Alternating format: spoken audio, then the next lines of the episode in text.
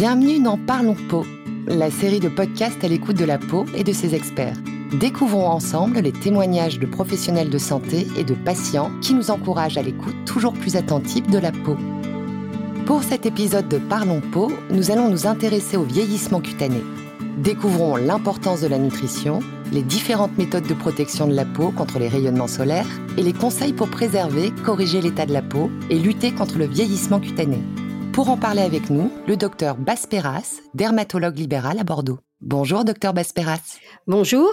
Alors, pour commencer, pouvez-vous nous parler des différents facteurs qui agissent sur le vieillissement cutané? Le vieillissement cutané, c'est l'association de différents facteurs. D'abord, un facteur chronologique auquel on associe le facteur hormonal et qui correspond à la diminution de la synthèse de collagène, des fibres élastiques, l'atrophie cutanée globale. Mais il y a aussi les facteurs extérieurs que l'on regroupe sous le nom d'exposome. L'exposome, c'est un terme très très à la mode actuellement.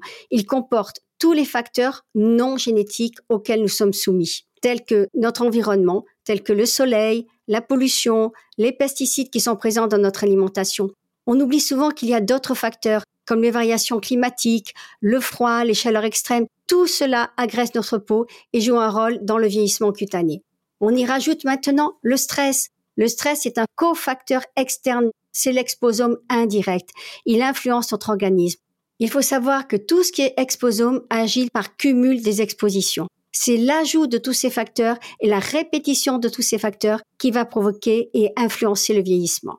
On y rajoute maintenant l'inflammation. Vous savez tous que l'inflammation est très très à la mode actuellement puisque de nombreuses situations pathologiques sont reliées à des phénomènes inflammatoires et le vieillissement qui n'est pas pathologique mais même le vieillissement pathologique sont reliés à ces phénomènes inflammatoires. Le processus de vieillissement est en effet aggravé par l'inflammation. Il y a une augmentation des cytokines pro-inflammatoires au cours du vieillissement. Et ce terme est regroupé dans un terme très à la mode actuellement qu'on appelle l'inflame aging, terme rendu très très populaire par les journalistes. Et comment cet exposome influe-t-il concrètement sur la pratique médicale? Actuellement, dans notre pratique, nous nous intéressons de plus en plus à la relation entre la peau, l'alimentation, le système digestif. Nous savons maintenant que tout est interconnecté. Par exemple, une alimentation déséquilibrée ou des problèmes digestifs peuvent accélérer le processus de vieillissement cutané. C'est pourquoi désormais, nous intégrons des concepts de médecine interne dans notre pratique dermatologique en interrogeant nos patients sur leur alimentation et leur santé digestive. Alors, y a-t-il des applications pratiques de la nutrition dans la lutte contre le vieillissement cutané? On sait que la nutrition est très importante pour lutter contre le vieillissement cutané. On sait que certains nutriments, tels les céramides, les acides gras essentiels, sont importants pour maintenir le bon état de santé de la peau. On conseille à nos patients de prendre également de la vitamine D importante pour le renouvellement cellulaire. En particulier, une bonne nutrition, telle qu'on la retrouve dans le régime crétois ou méditerranéen, est importante pour le vieillissement global de l'organisme, mais en particulier aussi pour le vieillissement cutané. Et de nombreuses études le prouvent actuellement. Pour ce qui est des rayonnements solaires, pouvez-vous nous expliquer en quoi les UV sont nocifs et quelles sont les différentes méthodes de protection de la peau contre ces rayonnements? Le soleil accélère le vieillissement cutané et provoque le risque de cancer. Pendant de nombreuses années, on s'est intéressé uniquement aux UVB. En effet, ce sont les plus dangereux pour le risque carcinologique. Nous avons recommandé l'application de filtres solaires essentiellement anti-UVB pour les éviter. Mais on sait maintenant que les UVA, qui pénètrent plus profondément dans la peau, atteignant les vaisseaux sanguins et fibroblastes au niveau du derme, sont tout aussi délétères, voire plus. En réalité, nous sommes exposés aussi bien aux UVA qu'aux UVB au cours d'une journée et la dose d'UVA est très importante au cours d'une journée. C'est pourquoi il existe maintenant des crèmes solaires qui associent au filtre anti-UVB une protection anti-UVA et même une protection contre la lumière bleue. Il est essentiel de se protéger contre tous ces types de rayonnements nocifs à dose cumulée ou tout au moins de les limiter. Et en pratique, à quel moment faut-il mettre une crème solaire? C'est la question essentielle que nous posent nos patients. Nous sommes tous bien conscients des effets néfastes du soleil lorsque nous allons à la plage ou lorsque nous sommes dans une situation très exposée. Mais il y a d'autres moments où l'exposition est moins évidente, moins nette, en hiver ou en voiture par exemple. Dans l'idéal, il faudra en mettre tous les jours. Bien sûr, tous les matins, et non pas comme certains le demandent gentiment, matin et soir, docteur. Je dis non, la Lune, pour l'instant, n'a pas été étudiée. La protection solaire nous permet de nous protéger contre l'héliodermie, la kératose actinique et bien sûr les cancers, et pas seulement contre les coups de soleil. Certaines crèmes actuellement permettent de se protéger au quotidien tout en maintenant un bon niveau d'hydratation, car certaines ont des éléments efficaces comme de l'acide hyaluronique ou du niacinamide en plus des protections solaires. Elles permettent donc d'assurer un bon maintien de l'état cutané de la peau, mais bien sûr, lorsque le soleil est plus intense, il faut rajouter des crèmes avec un indice de protection beaucoup plus élevé et ne pas hésiter à en remettre fréquemment. Quels conseils donneriez-vous à vos patients pour entretenir au mieux l'aspect de la peau? Actuellement, les patients nous demandent quelle routine utiliser. La routine au minimum, c'est de se laver soigneusement le visage tous les soirs, car pendant la journée, la peau est au contact de la pollution et de la poussière. Il faut se débarrasser de ces éléments néfastes. La technique de lavage, pour moi, importe peu. Du moment que la peau ne tiraille pas, il ne faut pas que la peau soit décapée. Le confort est primordial. Les progrès de la galénique nous permettent ensuite d'avoir des crèmes plus agréables à utiliser, de choisir des produits qui procurent du plaisir et qui seront d'autant mieux utilisés. Car une fois la peau bien nettoyée, elle est prête à recevoir des actifs en fonction des besoins individuels. Des ingrédients tels que la vitamine A, des hydratants, éventuellement de la vitamine C, sont souvent utilisés pour lutter contre le vieillissement cutané.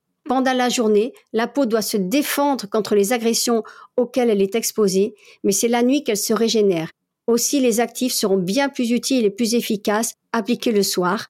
Pour la journée, je conseille bien sûr une crème hydratante avec une protection solaire minimale. Et quels conseils pouvez-vous nous donner sur l'application des crèmes? Quelles sont les bonnes pratiques à suivre, par exemple? Il est recommandé d'appliquer les produits sur une peau bien sèche et de prendre son temps lors de l'application. En cas de sensation de tiraillement après application d'une crème active, il ne faut absolument pas hésiter à appliquer une crème hydratante par-dessus pour améliorer le confort et permettre à la peau le temps d'adaptation à cette nouvelle crème. On peut superposer les crèmes sans être obligé d'attendre, mais il est important de ne pas les mélanger manuellement car leur stabilité pourrait être altérée. Comme je le dis souvent à mes patients, votre main n'est pas un touilleur qui va nous faire un mélange homogène. La façon d'appliquer les crèmes est très importante. Le fibroblast est une cellule fascinante qui joue un rôle essentiel dans la fabrication et la régénération de son environnement. C'est la cellule maître du derme, donc rôle important pour lutter contre le vieillissement. Le fibroblast a des récepteurs, des mécanorécepteurs et le fibroblast travaille mieux si vous le massez. Donc, il est recommandé de masser gentiment la peau en appliquant la crème pour le stimuler et qu'il devienne plus actif. Cette action mécanique est à prendre en compte car cette pratique est hélas bien souvent négligée. Aujourd'hui, quelles sont les techniques de traitement du vieillissement cutané au cabinet du dermatologue? Au cabinet du dermatologue, nous avons de nombreuses techniques. Mais d'abord, la consultation est le temps important. Il faut déterminer ce qui gêne le patient et élaborer ce que l'on appelle un plan de traitement adapté. Ces dernières années, nous avons constaté l'importance de l'association des techniques complémentaires pour traiter les signes du vieillissement cutané. D'une manière simplifiée, de la superficie de la peau au contact osseux, on a différentes techniques. D'abord, les cosmétiques, bien sûr, qui sont posés sur la peau et qui ont une certaine activité. Puis, on va rajouter des peelings, du plus superficiel au plus profond, qui vont détruire chimiquement, mais de manière contrôlée, la peau jusqu'au derme profond. Ensuite, on peut injecter. Pour les injections, le produit phare reste l'acide hyaluronique. L'acide hyaluronique est en plus le constituant fondamental de la matrice extracellulaire du derme. Les produits de comblement au filler utilisent l'acide hyaluronique réticulé, c'est-à-dire que la chaîne de sucre est tressée de manière à durer plus longtemps, mais aussi à remplir une dépression ou à soulever un tissu. C'est le cas pour les pommettes par exemple. Il est possible de réduire les rides en chauffant les tissus, parfois très profondément, par des lasers, des radiofréquences ou des HIFU. Les rides d'expression, elles, seront réduites par d'autres thérapeutiques. Les LED permettent de parfaire les résultats tout en diminuant les effets secondaires. Enfin, la mésothérapie est de plus en plus utilisée. C'est une technique d'injection superficielle, dermique ou hypodermique, qui utilise l'acide hyaluronique non réticulé, seul ou associé à des vitamines des acides aminés. Son but est d'améliorer et d'entretenir la qualité de la peau. Actuellement, l'art du praticien, c'est l'art des associations. Association de techniques dans la même séance, par exemple, laser et peeling, peeling et mésothérapie, ou successivement en équilibrant la balance musculaire avant l'injection de filler quelques jours plus tard. Le vécu et le ressenti des patients vis-à-vis du vieillissement est-il différent selon les personnes? En effet, le vieillissement est ressenti très différemment selon les patients. Il est essentiel de rechercher ce qui gêne vraiment le patient. Chaque personne peut présenter des préoccupations différentes, que ce soit les rides, les taches, la texture de la peau ou d'autres problèmes spécifiques. La considération du vieillissement varie selon les pays en raison de la diversité croissante des populations. Nous constatons des mélanges ethniques et des variations qui rendent cette notion de vieillissement très différente. Par exemple, contrairement à l'Europe, nous avons tendance à juger le vieillissement en fonction des rides, en Asie, avoir des rides, ce n'est pas un problème. Par contre, avoir des taches pigmentaires, c'est considéré comme une négligence, presque un manque de respect. Il est essentiel d'avoir à l'esprit ces différences culturelles lors de nos consultations et de s'attacher à comprendre les préoccupations spécifiques de chacun pour avoir l'approche la plus personnalisée possible. Merci Dr Besperas pour ces réponses sur le vieillissement cutané qui nous éclairent sur l'importance de la nutrition et les différentes méthodes de protection et d'amélioration de l'état de la peau. C'est ainsi que s'achève cet épisode de Parlons Peau. Pour découvrir les autres épisodes de ce podcast, n'hésitez pas à vous rapprocher de votre contact Galderma. À bientôt pour un nouvel épisode.